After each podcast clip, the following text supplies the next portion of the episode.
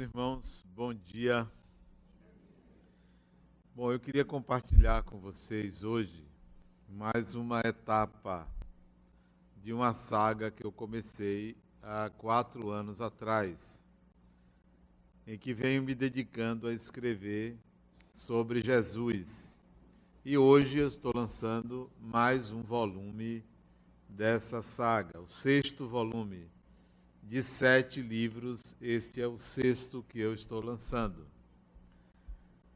Porque eu quero compartilhar com vocês? Porque esse é um projeto antigo que eu idealizei talvez há uns 35, 40 anos atrás, quando eu comecei a estudar mais a fundo a doutrina espírita.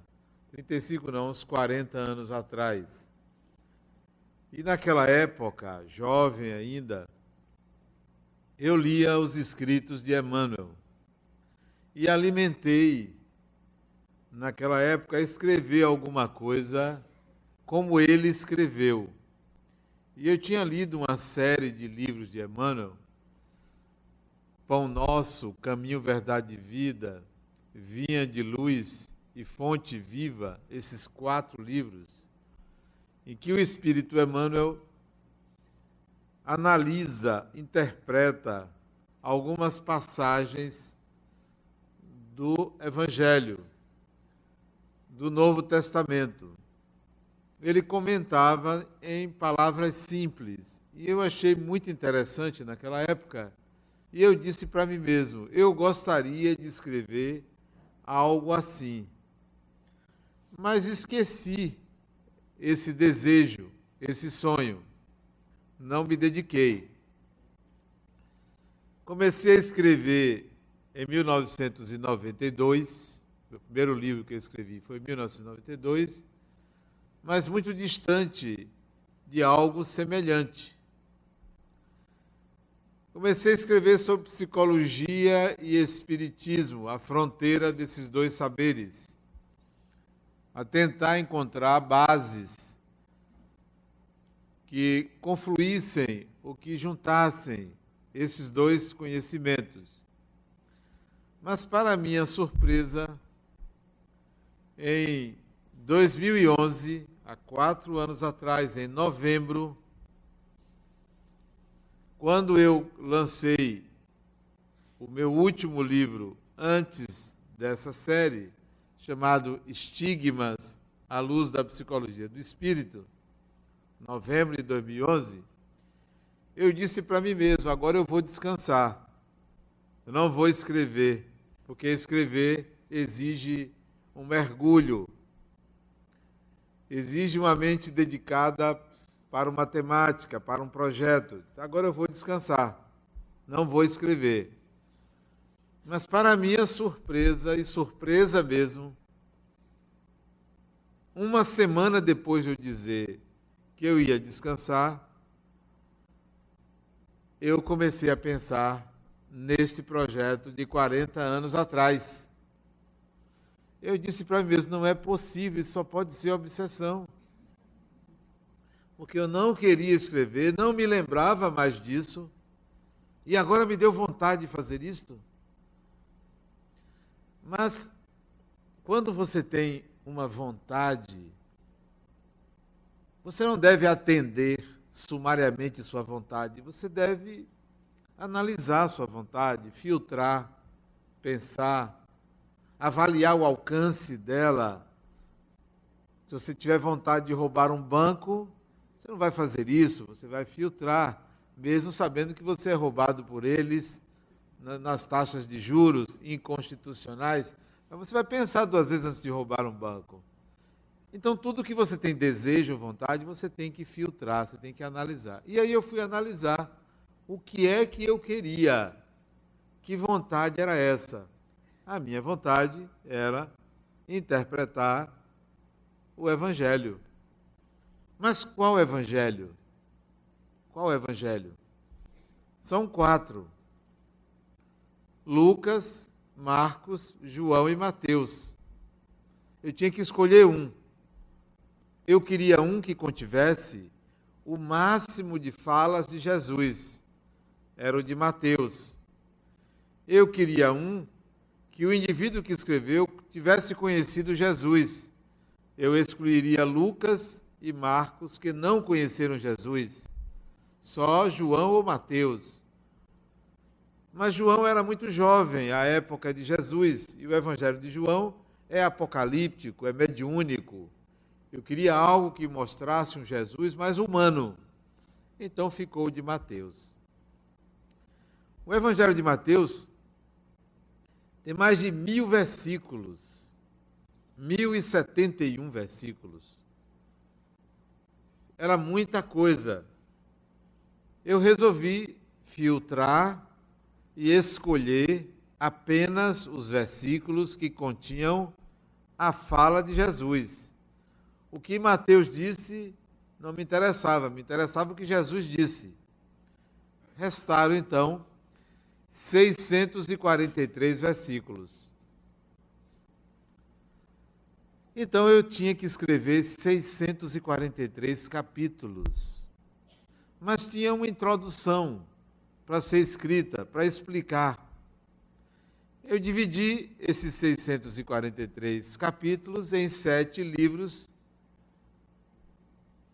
Esses sete livros deram 92 capítulos por livro eu acrescentei mais sete capítulos por livro e um prefácio, deu 100 capítulos por livro, vezes sete, 700 capítulos a escrever.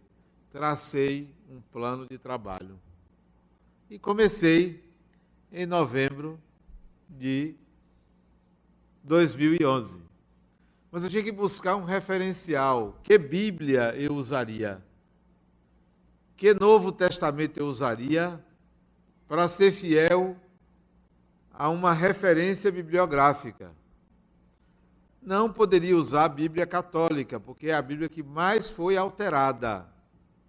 Eu busquei uma Bíblia protestante, que é a Bíblia que foi menos alterada.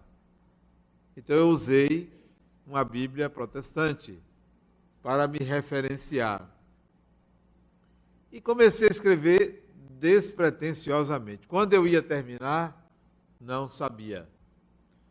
Peguei o primeiro capítulo de Mateus, no qual Jesus diz alguma coisa. E comecei a escrever. Mas na hora de escrever, o que, que eu ia escrever do que Jesus disse? Eu não queria interpretar, porque intérpretes são muitos. não tinha competência, nem tenho competência para interpretar as palavras de Jesus. Não tenho. Então o que, que eu ia fazer? Fiquei pensando, isso ainda no mês de novembro de 2011, o que, que eu faço? O que, que eu escrevo? Eu quero escrever, mas eu não sei o que escrever. Eu não quero copiar ninguém. Eu não quero interpretar o Evangelho de acordo com o que já foi interpretado, com o que Allan Kardec interpretou, com o que vários autores clássicos interpretaram. Eu queria algo diferente. Como eu sempre gosto de escrever algo que venha da minha natureza, da minha alma, e não uma cópia do que eu li, do que eu, do que eu ouvi. Aí me veio a ideia de fazer o seguinte: pegar a fala de Jesus,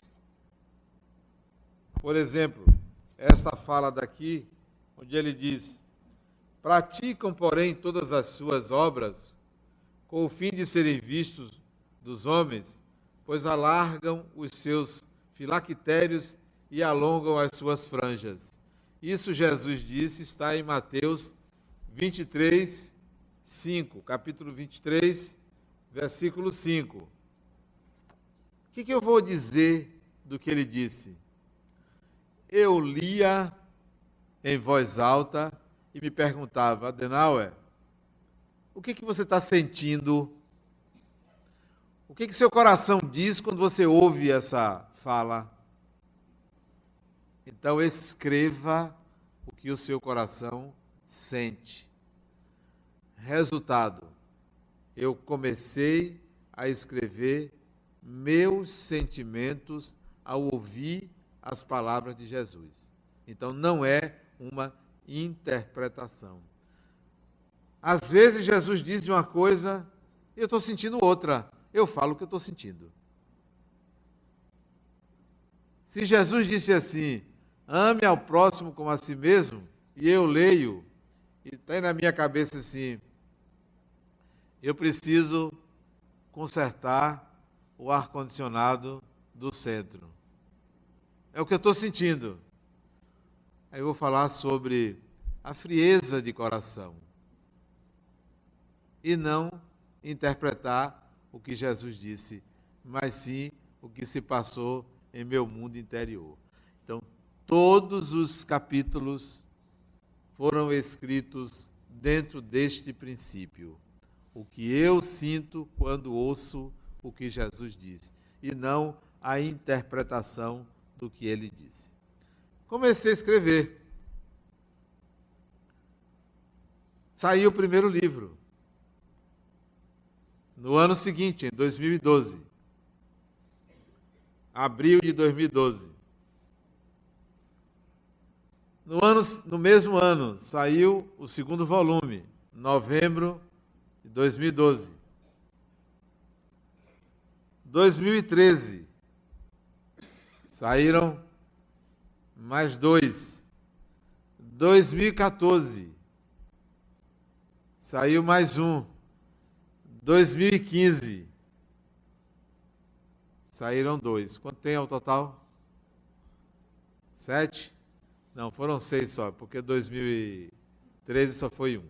Foi dois em 2012, 2013, 2014, 2015 dois em 2015, é isso.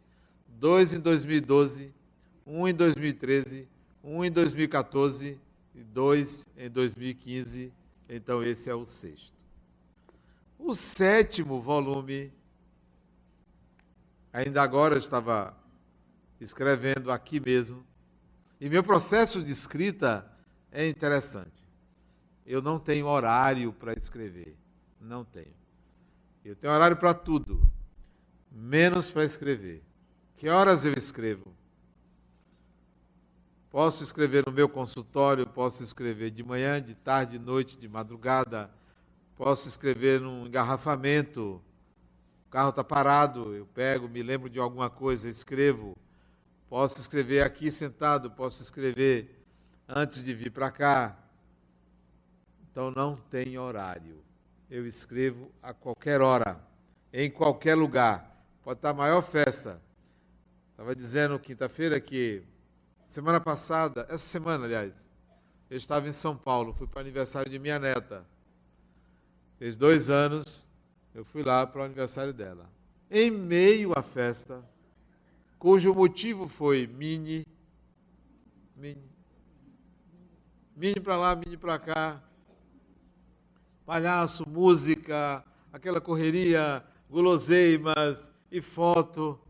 Me veio uma ideia na cabeça, porque eu tinha pensado num tema antes de sair do hotel. Aí eu peguei meu tablet e durante a festa completei um capítulo. A mim não atrapalha nada em volta. Pode estar um trio elétrico que eu escrevo. Porque a minha mente trabalha por imagens. A minha mente não trabalha de outra maneira senão imagens. Uma imagem para mim tem uma força impressionante. Se me aparecer uma imagem, depois que eu terminar aqui a palestra, de ir para a praia e eu valorizar essa imagem, nada me destitui disto. Se me aparece uma imagem de eu escrever um tema, uma ideia, nada me tira disso. Pode acontecer o que for, eu não tiro o foco. A imagem para mim ela tem uma força muito grande na minha mente. Então, eu não tenho uma, uma, uma sistemática para escrever. Eu acho que eu dou muito trabalho aos espíritos. Se eles querem escrever por mim, não vão encontrar um momento de meditação, de envolvimento para escrever. Para escrever, tem que me acompanhar para onde eu for.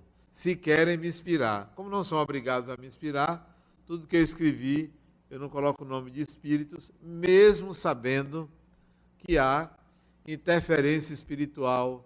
Aliás, eu sinto, às vezes, quando eu escrevo, isso aqui não sou eu que estou escrevendo, então continue com a ideia. Se eu gostar, eu boto. Porque também tem que passar pelo meu crivo, pela minha avaliação. Não é tudo que vem de espíritos que eu vou aceitar. Pode ser quem for. E aí, o sétimo volume, eu devo concluir ele agora até o dia 30 de novembro. Faltam, acho que, 14 ou 15 capítulos. Até o final de novembro eu termino e nós vamos lançar na Semana Espírita de 2016 o sétimo volume, com mais ou menos 700 capítulos, todos, os sete volumes. Passou tão rápido que eu não senti. Não senti. E isso não me tirou o foco do meu trabalho profissional.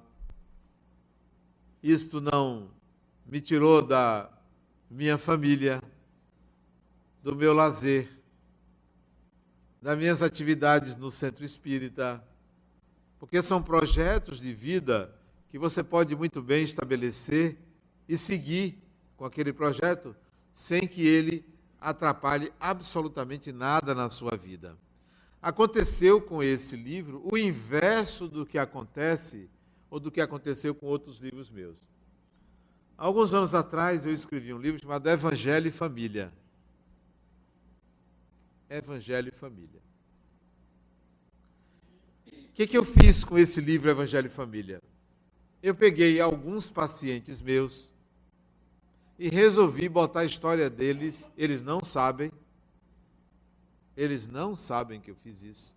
Nem eu pedi permissão a eles. A história deles e coloquei no livro. Mas o que é que eu fiz para que eles não se identificassem? Quem tinha dois filhos, eu botei três. Então não dava para identificar.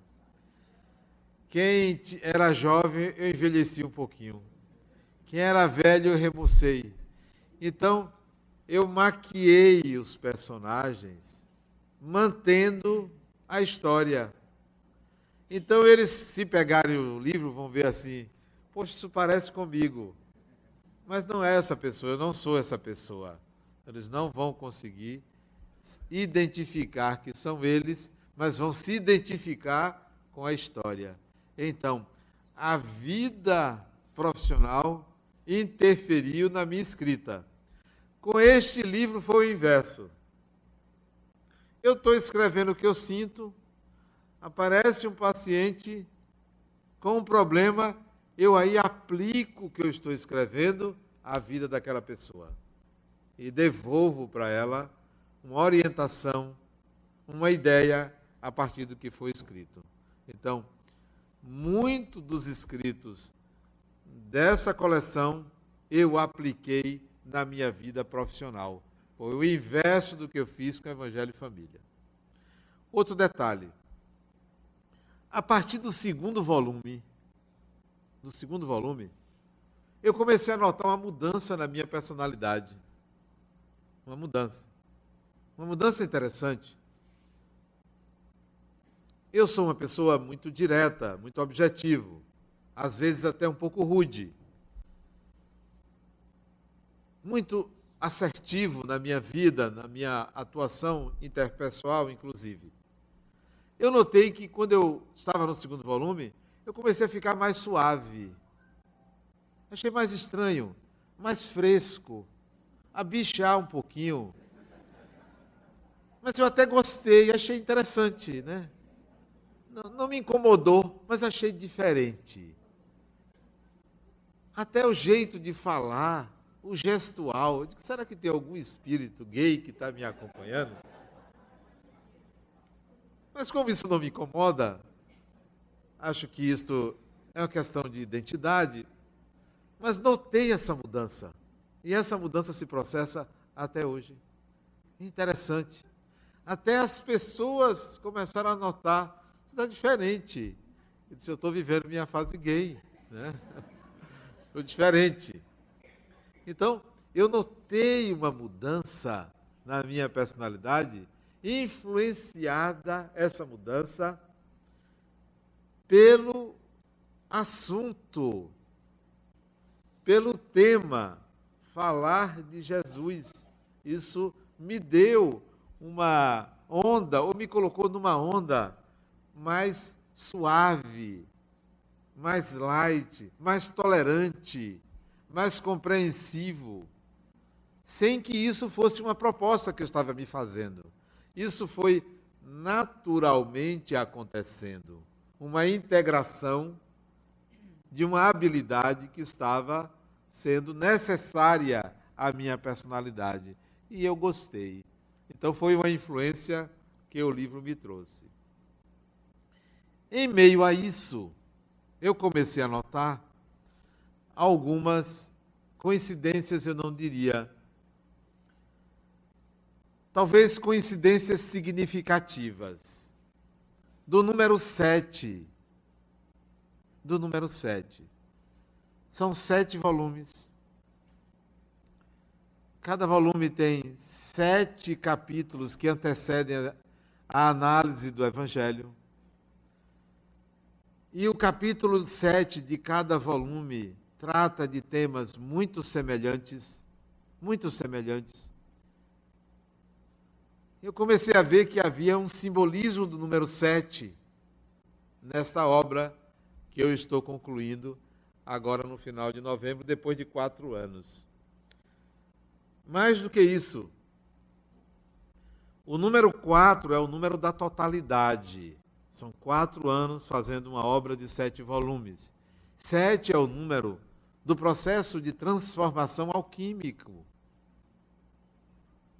É como se eu tivesse envolvido por uma onda simbólica que significa, Adenauer, você está em pleno processo de autotransformação. E esses livros estão demonstrando, materializando, plasmando este seu processo.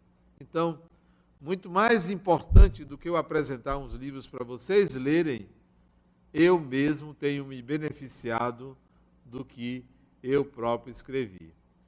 Se vocês me perguntarem, você se lembra de algum capítulo que você escreveu? Eu não me lembro. Eu tenho que pegar e reler.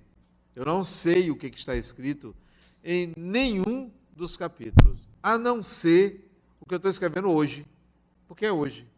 Eu me lembro, mas o que eu escrevi ontem, antes de ontem, se eu abrir aqui e pegar o título, eu não sei o que está escrito. Por que isso?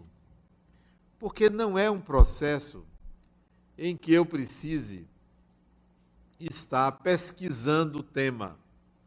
Não há citação de nenhuma data, de nenhum nome, eu não fiz nenhuma pesquisa em internet, em outros autores, é simplesmente o que eu sinto. E aquilo sai e eu não reviso o que eu escrevi, eu não releio. Então eu não sei o que eu escrevi. Daí vocês podem dizer que minha, o meu conhecimento sobre esta obra é superficial. É. Eu sou tão leigo para o que está escrito quanto vocês que ainda não leram. Leigo mesmo. Eu preciso ler para saber o que está escrito. Outro detalhe: uma obra nunca é de autoria de uma pessoa só. É claro que o que eu escrevi contempla o que eu ouço, o que eu leio, o que eu já estudei. Então, pode ser que alguma coisa que eu escrevi vocês vão encontrar em outro autor mas eu não copiei outro autor. É apenas um fenômeno de, de recuperação de memória, mas não há cópia de nada do que eu li. Mais ainda, eu contei com uma revisora, Angélica. Ela é quem revisa, porque eu sou péssimo em português. Eu não sei escrever direito. Eu não sei usar vírgula. Eu não sei usar acento. Não sei por que a língua portuguesa tem acento. Para que acento? Tem acento assim, tem acento assim, tem acento assim, tem acento assim. Para que tudo isso? Não precisava. Por isso que eu gosto do inglês. Não tem acento. É mais fácil o inglês do que o português. É uma língua muito difícil. Eu não sei quem inventou essa língua, só pode ter sido um português. Inventou essa língua. Então, eu preciso de uma revisora. É a Angélica que revisa os meus livros. Então, tem um pouco dela. Outro detalhe: é, as capas desses livros e a arte dos livros, todas elas foram feitas por meu filho. Então, ele é um coautor. Ele quem fez todas as capas dessa coleção, dessa série de livros e algumas outras capas de meus livros. Então ele, se o conteúdo não prestar, pelo menos as capas valem alguma coisa. E contei também com um diagramador que arruma o layout das palavras, que foi Novaes Neto. E, acima de tudo, a editora que reúne tudo isso e faz nascer o livro, que foi Ana Carmen, que não está aqui presente, ela é quem organiza. Eu só fiz escrever, que foi a parte mais fácil, mais simples, menos trabalhosa, foi escrever. O restante foi desse grupo de pessoas que é, editam o livro. E é claro, com a colaboração de Carlos, que é o distribuidor, é ele quem faz o trabalho de vender. Todo o produto dessa obra é para a Fundação La Harmonia. Eu não tenho direito a nenhum valor dos livros que eu escrevo. Interessante que isso me ocorreu, isso foi na década de 90. Minha filha tinha uns 10 anos de idade acho que uns 10 anos de idade, ou um pouquinho mais, 11 anos, eu tinha escrito meu segundo livro. Ela aí me perguntou no almoço, meu pai, o dinheiro que, de venda dos seus livros vai para quem? É de quem? Eu disse, da fundação. Ela disse, que graça, não vem para a gente? Eu disse, minha filha, lhe falta alguma coisa? Falta alguma coisa a você? Não, meu pai. Portanto, você não precisa desse dinheiro.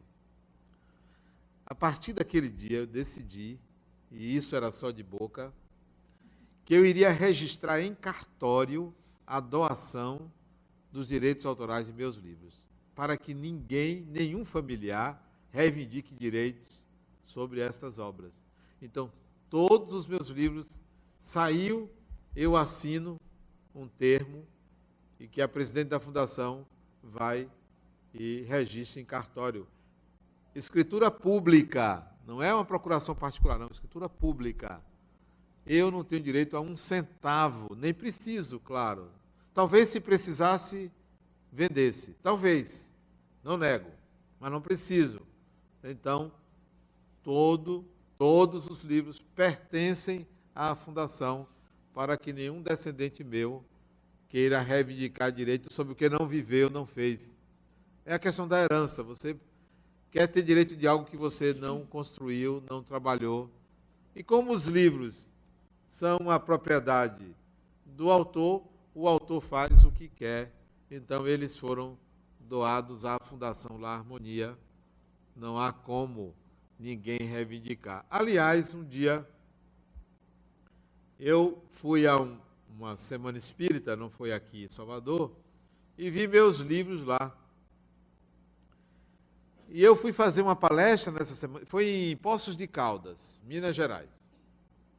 Fui fazer uma palestra, duas palestras lá. E uma das palestras era sobre um livro meu. E eu não levei meu livro. Eu não levei na minha bolsa, mas tinha lá para venda. Aí eu fui à, à mocinha que estava vendendo os livros e pedi a ela emprestado um livro, porque eu ia mostrar na minha palestra. Ela disse: Não, o livro só sai daqui se eu só comprar. Disse, não, mas é só por um momento. Eu vou ali fazer a palestra e volto. Não, só sai daqui se eu só pagar. E ela tinha razão. Resultado, eu tive que comprar meu livro para fazer a palestra, mas também eu descontei nela. Porque vingança é uma coisa que tem que ser bem feita. Tudo que você quer fazer, faça bem feito. Terminou a palestra, dei autógrafo, guardei o livro que eu comprei. Terminou, eu fui lá e vendi na frente dela. Veio uma pessoa querer comprar, está aqui, ó, tem aqui. E vendi de volta o livro e peguei meu dinheiro de volta. Meus 30 reais. Veja se eu iria comprar. Ora. Então, se você quer se vingar, saiba fazer isso, né? Não guarde mágoa de ninguém. Aprenda a dar o troco que todo mundo cresce, né? Então, é, os livros não me pertencem. Em particular, esse livro tem um detalhe a mais. Por que esse título? Por que esse título? Jesus, o intérprete de Deus. Eu sempre achei que é, o que se fala sobre Deus é sempre uma representação de si mesmo. Tudo que você diz a respeito de Deus é humano. Nada do que você diga vai além da sua condição humana. Tudo que você disser. Deus é isso, você fala de algo humano. Deus é amor, você fala de algo humano. Deus é bom, falando de algo humano. Deus é inteligente, falando de algo humano. Tudo que você disser a respeito de Deus é humano. Não há nenhuma fala humana que extrapole os limites da condição humana. O ser humano é condenado a ser humano. Nós não somos Deus. Então eu fui procurar, não foi agora, não foi para escrever esse livro, quando eu estava escrevendo um livro chamado Religião Pessoal, eu fui procurar, fiz um estudo sobre as religiões. As religiões o judaísmo, o hinduísmo, o islamismo, o taoísmo, o budismo, o catolicismo, o espiritismo, o cristianismo, tudo. Fui estudar. E vi que as religiões apresentam diferentes faces de Deus. Elas, então, são representações do humano são representações do humano, as religiões. Elas não vêm de Deus, elas nascem do humano. Nós pensamos que elas vêm de Deus. Elas são a força interior do divino no humano, que se expressa no formato de uma religião. E aí eu fui ver que existiram muitos intérpretes, muitos intérpretes. Moisés, Buda, Lao Tzu ou Lao Tse, Guru Nanak, Maomé, Allan Kardec, Madame Blavatsky, Jesus, Yogananda e outros, muitos intérpretes de Deus, muitos. Os físicos da atualidade são intérpretes de Deus. Os físicos. A física quântica é uma tentativa de interpretar Deus no estudo da matéria. Muitos intérpretes. E encontrei uma espécie de coincidência. E foi aí que eu escolhi Jesus. Que coincidência foi essa? No começo do século passado, começo do século passado,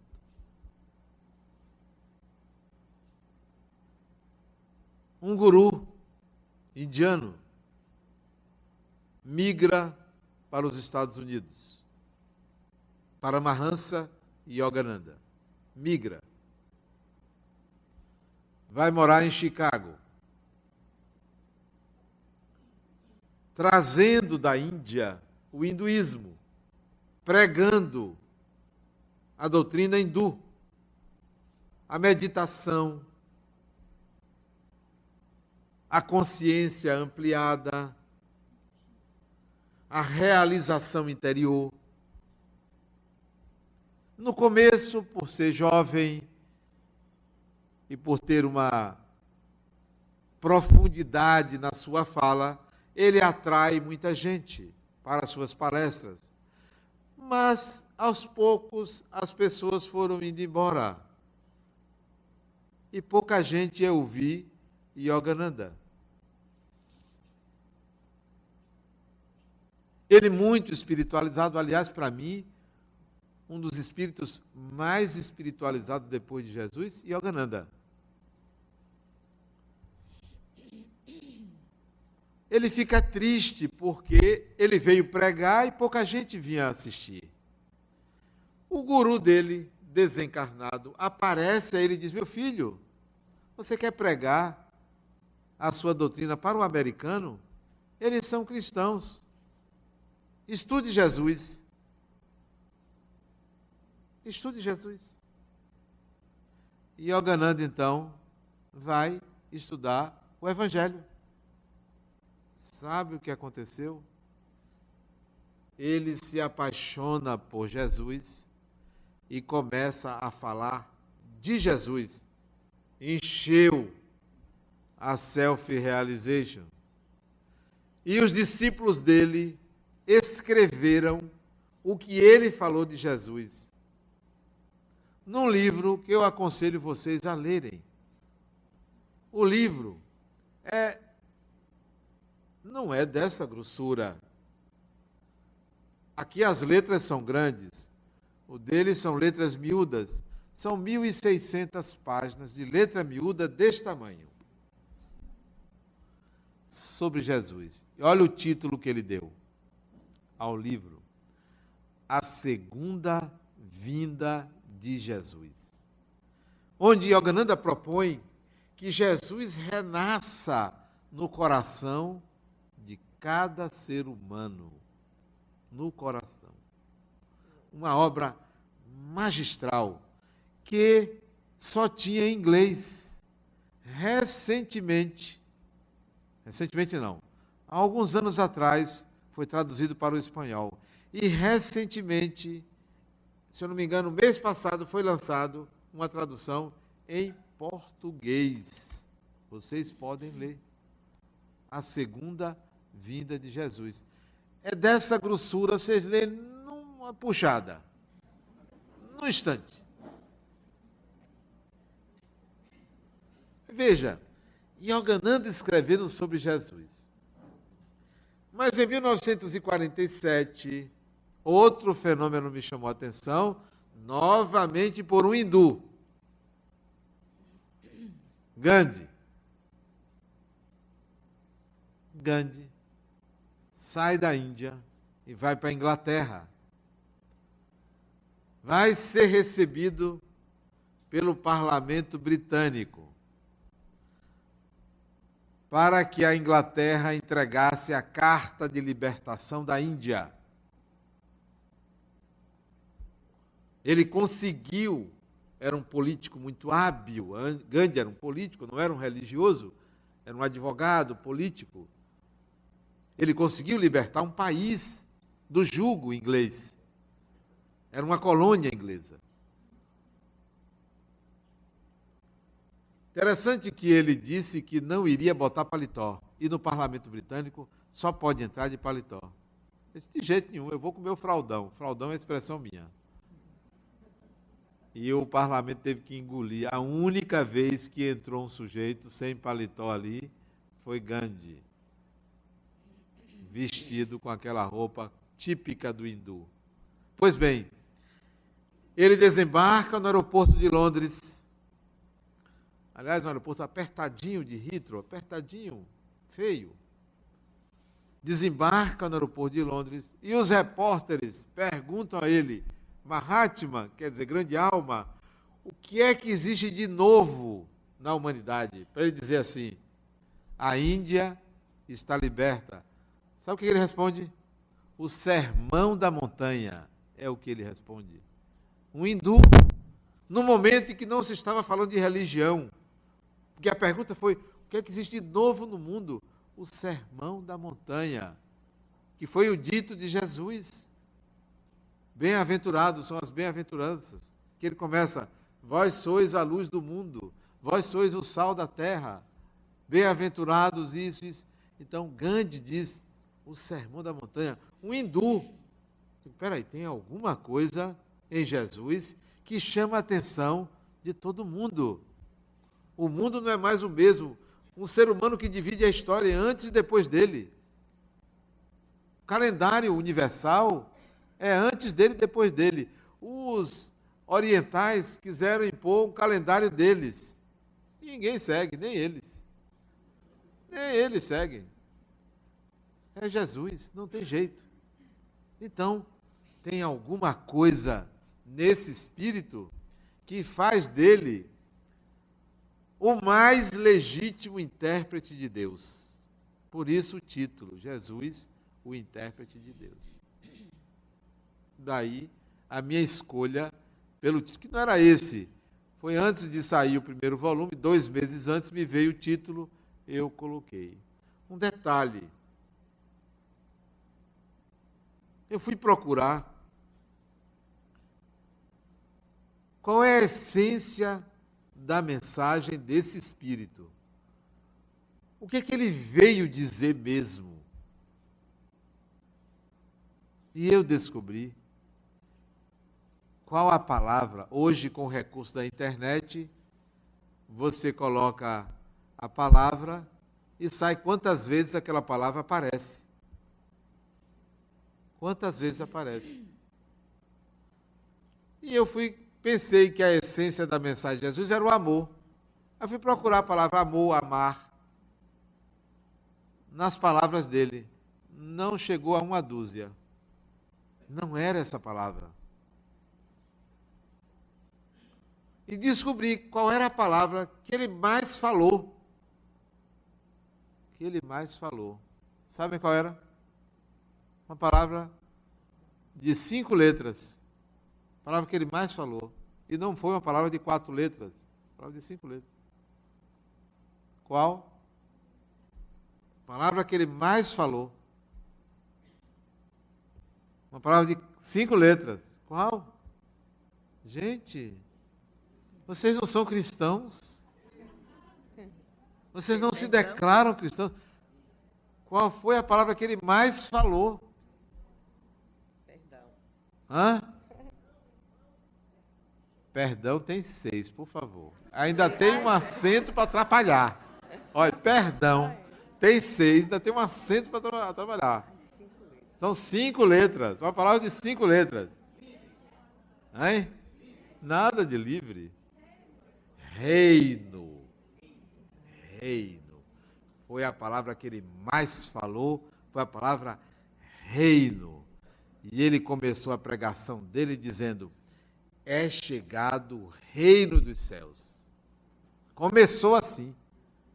A primeira pregação de Jesus foi assim: Arrependei-vos, porque é chegado o reino dos céus. Ele veio falar de um reino. Reino dos céus, reino de Deus, reino. Foi o que ele mais falou.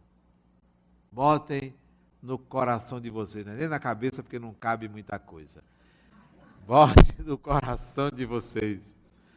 Reino. Ele veio falar de um reino, de um reinado. Esse reino é o seu coração, é a sua imortalidade, que é o reino dos céus, é a imortalidade do espírito. Então, eu descobri isso e, poxa, fantástico. Tem uma passagem de Mateus, que é a que eu mais gosto, que é para mim o ponto-chave da doutrina de Jesus. Ele tinha uma sabedoria incomum de falar por metáforas, por parábolas, de falar simbolicamente. Então ele dizia assim: o reino dos céus é como uma noiva, o reino dos céus é como um pai, é como um tesouro oculto, é como isso, é como aquilo para que você entendesse o que é esse reino. Então ele saía com parábolas. E para mim, a parábola que mais representa o reino é aquela que ele diz: o reino dos céus é um tesouro oculto no campo, que um certo homem descobre e enterra. E transbordando de alegria, vai, vende tudo que tem e compra o campo. O que é que ele está falando? Você não tem a menor ideia quando ele diz que o reino dos céus é um tesouro oculto no campo, que o homem descobre em terra. Que, que confusão é essa? Você descobriu enterrar? Mas ele diz assim, ainda diz com alegria, vende tudo que tem e compra o campo. Não vai pegar o tesouro, não, compra o campo. Do que é que esse sujeito, com todo respeito, está falando? É algo enigmático, não é simples é a sua vez de sair daqui, correndo dizer: eu preciso entender isto. Eu não posso passar uma vida inteira batendo na mesma tecla que eu preciso perdoar, que eu preciso amar, que eu preciso isso, que eu preciso aquilo, e vem um sujeito e diz que o reino dos céus é isso, então o que é? não é o que eu pensava, porque eu não estou conseguindo chegar a esse reino. Não estou conseguindo. Então não é a fórmula que me deram. Não é. Não é assim. É algo mais complexo, algo mais profundo. E eu tenho que buscar. Se você quer sair da roda das reencarnações e voltar, e voltar, e voltar, é preciso que você penetre no significado desse reino. No significado desse reino. Se você não fizer isso, você vai ficar pensando que mudar seu comportamento é suficiente. Mudar sua atitude é suficiente. Que tomar uma pílula é suficiente. Que fazer meia dúzia de orações é suficiente que ser bonzinho para tranquilizar a consciência culpada é suficiente. Não é. O reino dos céus é um tesouro oculto no campo. Além de ter que achar, você tem que enterrar. E tem que comprar o campo. Parta do princípio que nós temos uma mentalidade que foi construída em cima de uma consciência culpada que foi acusada de ser pecadora, que foi acusada sumariamente, de nascença. Olha, olha o absurdo. É igual a dívida externa brasileira, você já nasce devendo. Você já nasce culpado. Que história é essa? Para com isso. Deixa disso, culpado de quê? Ah, mas Adão comeu da maçã. Eu também comeria. Quem não comeria? Claro que tinha que comer da maçã. Ali é uma história simbólica. Pecador? Lá ele, eu não. Eu sou um espírito ignorante, simples ignorante. Estou no processo de aprendizado. Não me culpe. Não me jogue todo esse peso dessa civilização culposa que precisa de redenção. Eu não preciso de redenção. Ninguém precisa de redenção. Nós precisamos descobrir o mistério que é a vida e descobrir-se a si mesmo. E não sair pagando dívidas. Pagando dívidas. Não. Convido vocês não apenas a leitura desse livro que eu estou lançando hoje e de outros, mas a penetrar na essência da mensagem do Cristo, que é o reino de céus o reino dos céus está dentro de cada um. Isto é, você é um espírito imortal. Muita paz.